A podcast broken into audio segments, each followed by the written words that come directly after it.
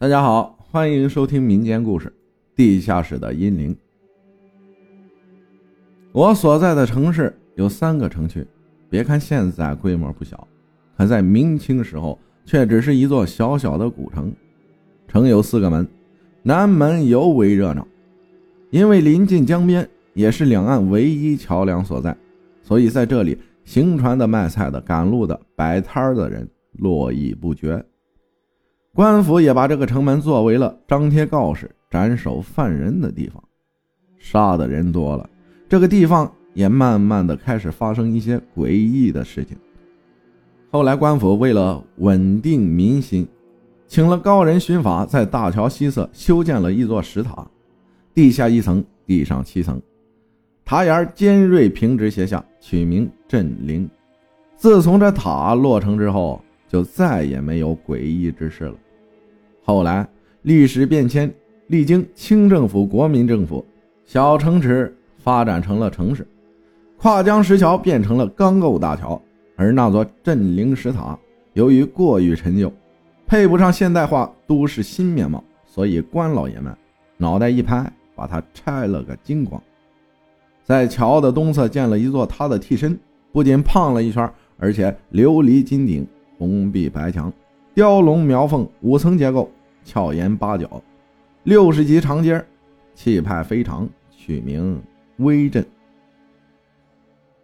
还把塔前的几十亩地进行了招商，建成了一片连体仿古商住两用建筑群。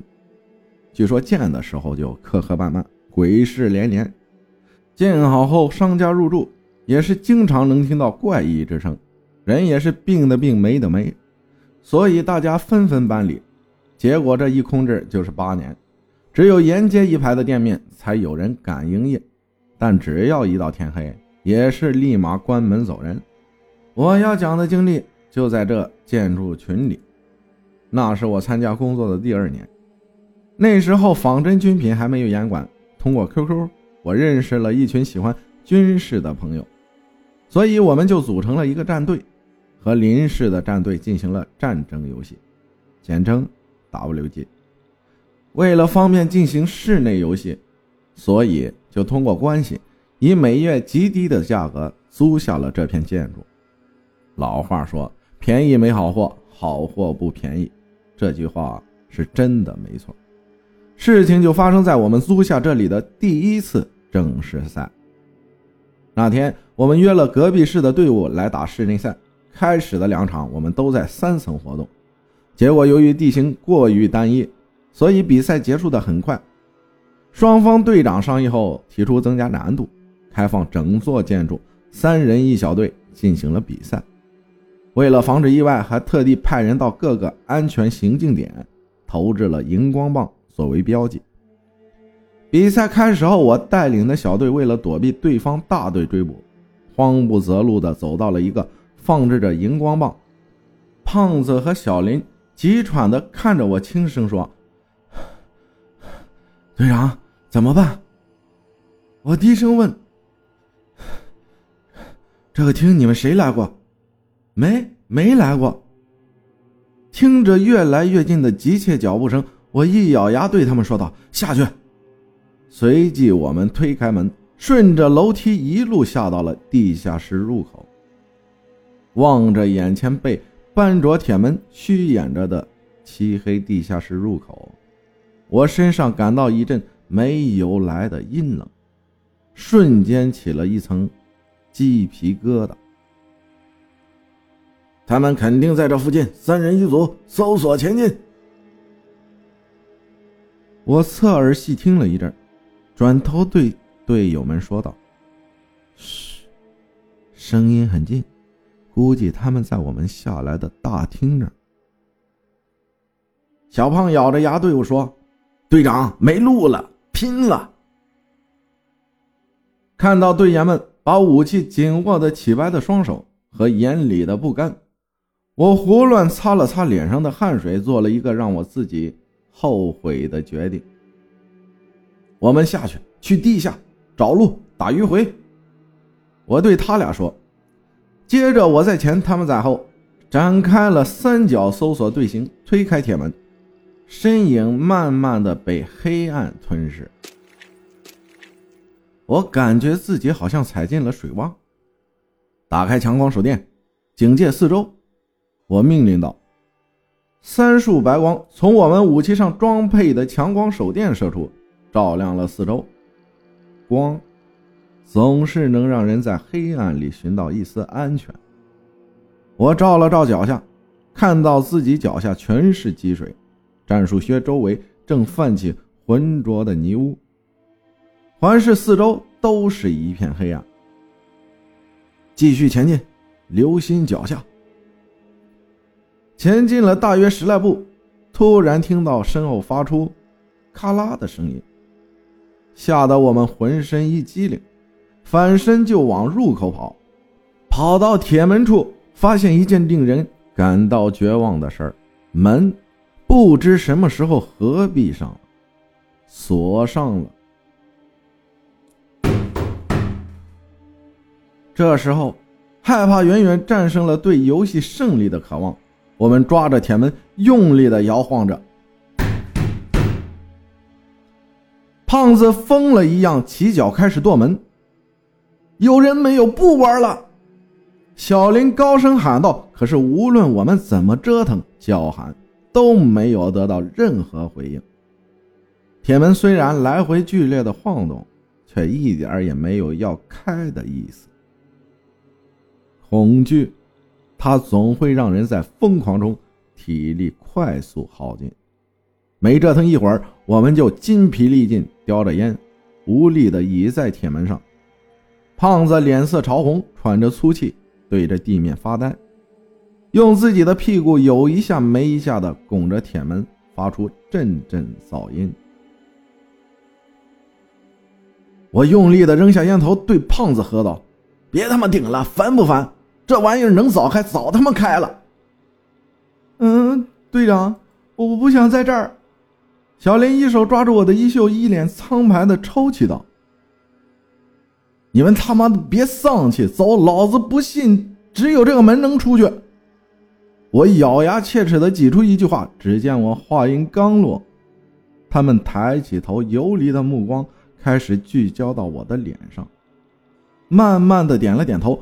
接着，我们转身就往地下室走去。我们三个紧挨在一起，借着手电的有限照明距离下，在黑暗中行进着。走了大概十来分钟，一阵老头的咳嗽声从前方传来。我们瞬间站定了脚步，把光源集中到了声音传来的方向。三道白光只照进了十几米。便被黑暗吞噬殆尽。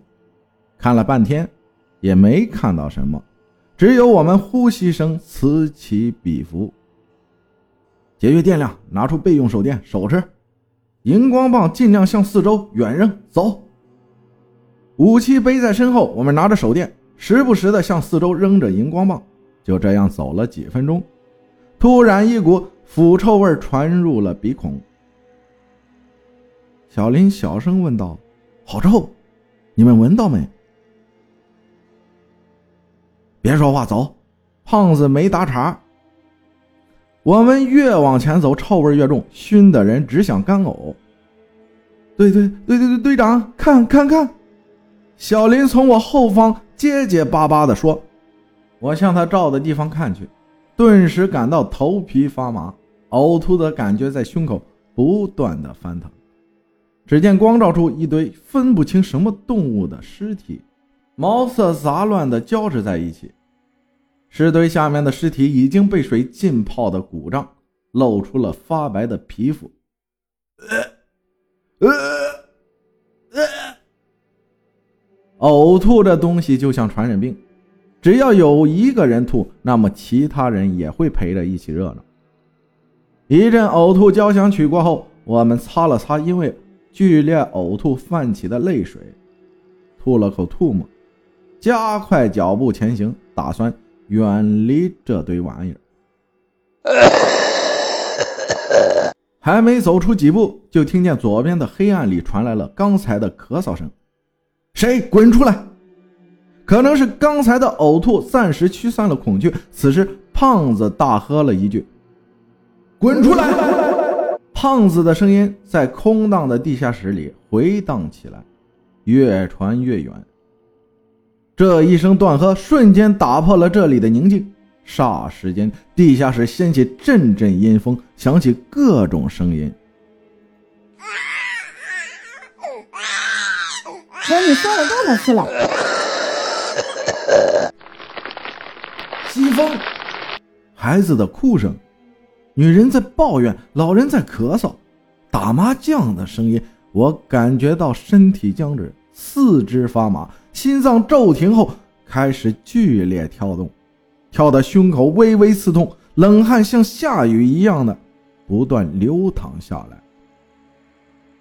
地下室里的气氛压抑的令人喘不上气儿，又阴冷的让人手脚发颤。阴风从小变大，由慢变快，穿衣透骨，连手电的光都开始晃抖。我努力的转动眼珠，想知道自己现在的处境，结果看到的东西让我更加惊恐。我从小就能感知这些东西。稍集中精神就能看到他们模糊的影子，虽然看不清样貌，但是能从他们影子的形态知道他们在做些什么。从颜色上能判断出他们的强弱，但绝对没有像今天这样清楚。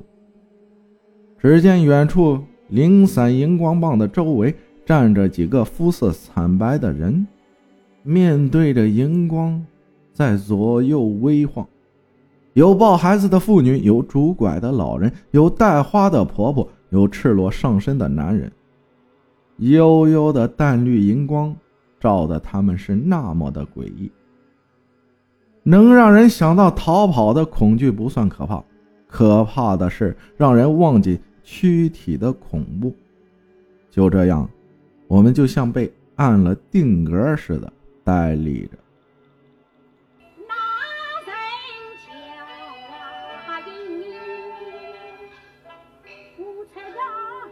一阵若有的戏曲唱腔从远处悠悠飘来，地下室里安静了。那些刚才看着荧光的人也不见了踪影。他快出来了，你们快走！一个老者的声音在我身边响起，紧接着我就感觉左腕被一只冰凉的手抓着，向一个方向飞奔。不知跑了多久，只见前面出现了一点光亮。随着距离的拉近，渐渐变大。这是这是我们来时的那道铁门。我眯着眼适应着光亮，看到。别回头，别再来，这里不是你们该来的地方。老者的声音在我背后渐行渐远，现在已经记不清是怎么回家的，只知道我们三个人回家后病了三天，连抬手都费力。我睁眼的第一件事就是看自己的左手腕，那里有一道紫黑色的握痕。我知道，这不是梦。